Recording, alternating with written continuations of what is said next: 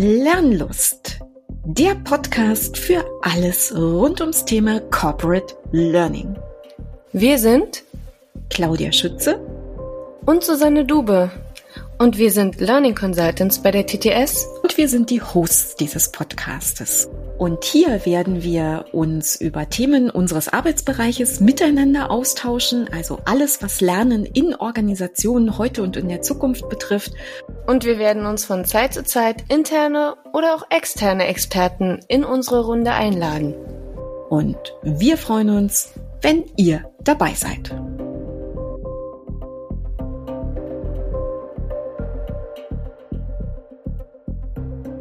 Hallo und herzlich willkommen zu einer weiteren kleinen Episode unserer Reihe zum TTS Corporate Learning Manifest. Johannes, schön, dass du da bist. Ich freue mich auch. Hallo. Johannes, wir sind angekommen bei Nummer 10. Sag uns bitte, was ist Prämisse Nummer 10 in unserem Corporate Learning Manifest? Lernen befähigt Mitarbeitende zur Mitgestaltung ihrer Organisation. Gut, das klingt auch groß für mich. Das habe ich, glaube ich, schon mal zu einer der Prämissen in den vorherigen Episoden gesagt. Johannes, teil mal mit uns ein bisschen die Ideen, die du dazu hast. Mitgestaltung ist wichtig, ist ein großes Thema, aber was hat Lernen daran für eine Aktie?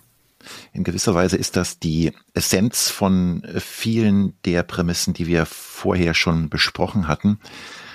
Wenn wir Lernen als einen Prozess sehen, wo wir, und ganz im Sinne unserer Learner Journey, wo wir auf irgendetwas stoßen, was für uns äh, relevant erscheint. Also zum mhm. Beispiel auch für, also erstmal so interessant erscheint, qua meiner Profes meines professionellen Interesses, dann aber auch vielleicht für meine konkrete Arbeit oder für meine Kolleginnen interessant erscheint.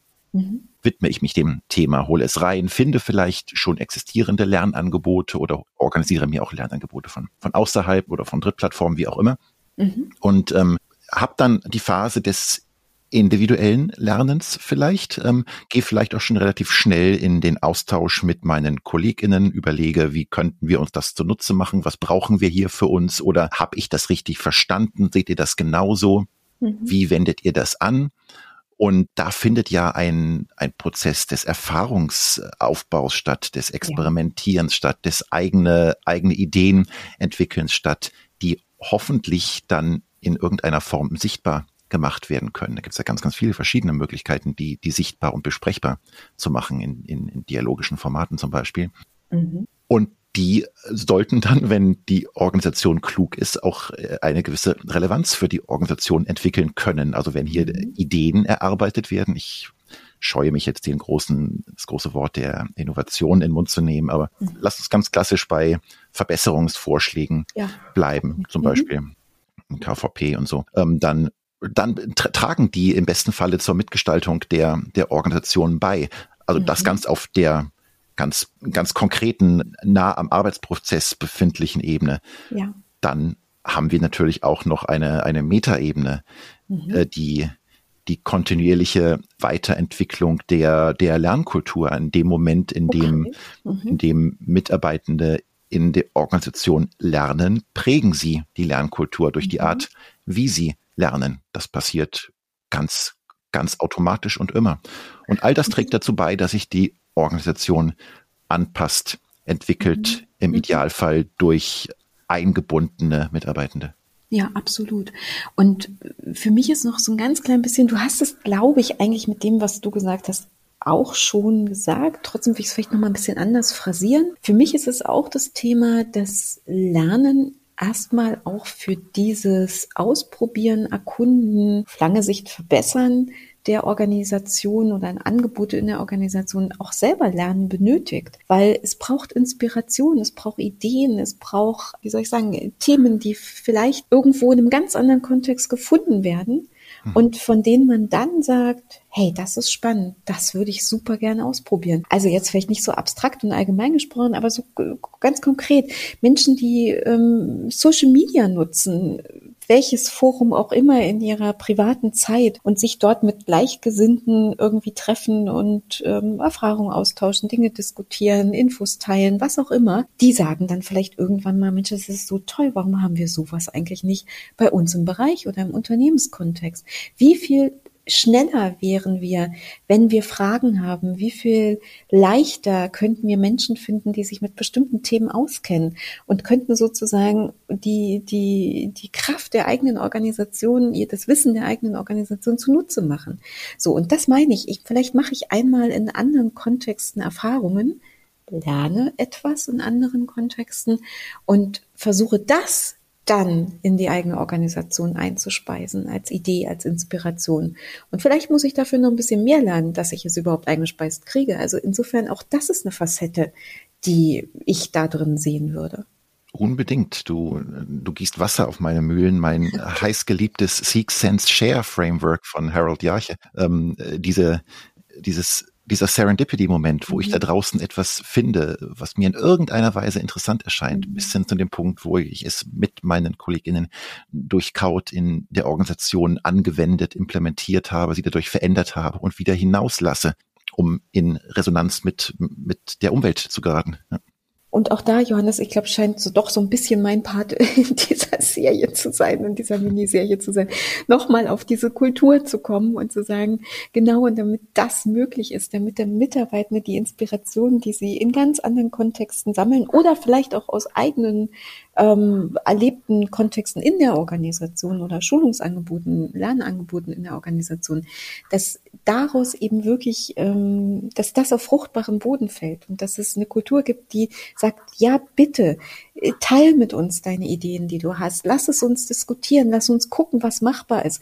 Was nicht vielleicht die große, die große Mega-Idee, ähm, das ist, womit man startet, sondern was Kleines raussuchen, ausprobieren, pilotieren, Erfahrungen sammeln und verwerfen oder weitergehen. So, also das, glaube ich, diese Kultur, die braucht es definitiv an der Stelle auch. Genau. Und ein weiterer Punkt, den du auch schon in einer vergangenen Episode genannt hast, der mir sehr gut gefallen hat, war das Einnehmen der Perspektive der anderen in der, mhm. in der Organisation. Und, ähm, Inwiefern? Dadurch, dass ich die Möglichkeit habe, zu erfahren und zu verstehen, wie andere Kolleginnen aus anderen Bereichen arbeiten, was ihnen, mhm. was ihnen wichtig ist, an welchen Themen sie in der Organisation arbeiten, kann ich auch mein eigenes Handeln darauf, ähm, darauf anpassen und reflektieren und überlegen, wie wir in Zukunft besser zusammenarbeiten. Deswegen plädiere ich in, in dieser Form auch dafür, dass Lernen gerne, gerne in einer guten verschwenderischen Form stattfindet, dass wir uns eben mit dem auseinandersetzen, was KollegInnen lernen. Okay. Klingt natürlich, äh, ja, für mich super spannend. Ich weiß, dass jetzt vielleicht äh, bestimmte Lernverantwortliche mit diesem Wort verschwenderisch garantiert ihr Problem haben werden und äh, vielleicht andere tatsächlich Menschen in Organisationen sagen, ich würde überhaupt erstmal gerne den Raum zum Lernen bekommen und will gar nicht über verschwenderisches Lernen nachdenken. Aber wir wollen ja quasi ein bisschen den Raum aufspannen von Dingen, wo wir glauben, dass es förderliche Bedingungen sind für Lernen in Organisationen, was eben auch die Weiterentwicklung der Menschen in der Organisation, der Mitglieder in den Organisationen und der Organisation selbst ermöglicht. Ganz genau. Und um es äh, vielleicht noch mal ein bisschen äh, konkret zu machen im Rahmen unseres User Adoption Ansatz ist ja der Punkt der kontinuierlichen Verbesserungen der oh ja, des mhm äh, des, des Health-Checks äh, der digitalen Prozesse ein, ein ganz, ganz relevanter. Und da gucken wir ja auch immer darauf, wenn irgendetwas nicht so läuft, also jetzt ganz unabhängig vom Lernen, wenn ein, eine Software nicht so läuft, wie es gedacht ist, wenn ein Prozess nicht so läuft, wie er gedacht ist, mhm. woran liegt's? Liegt ja. es vielleicht an Lernangeboten, die, die adjustiert werden müssen? Liegt es an banalen Themen? Entschuldigung, nicht banal, aber an, an Themen wie, wie Kommunikation. Ja, nicht ähm, banal, gar nicht banal. Nein, nein, überhaupt nicht. Liegt es an, äh, an der technischen Ausgestaltung mhm. äh, eines bestimmten Systems? Und ähm, wie finden wir die Informationen, woran es liegt, um das Problem zu beseitigen? Und da ist mhm. eben Lernen ein Ansatz von, von mehreren, äh, der Wirkung erzielen kann. Ja, absolut. Johannes, ich glaube, das ist ein relativ großes Thema und ich glaube, das lässt sich noch weiter spinnen. Aber für unsere kleine, kurze Episodenreihe würde ich sagen, danke für Prämisse Nummer 10, in der es um Lernen zum Befähigen zur Mitgestaltung ging. Danke, sehr gerne Johannes. und ich freue mich auch schon sehr auf die, auf die nächste Prämisse, der wir jetzt gerade den roten Teppich ausgerollt haben. Ich glaube auch. Super. Also bleibt gespannt auf die nächste Episode.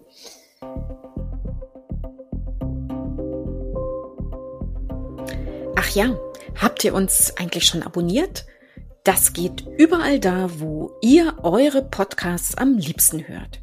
Lernlust gibt es alle drei Wochen neu und wir freuen uns sehr auf euer Feedback und vor allen Dingen auf den Austausch mit euch.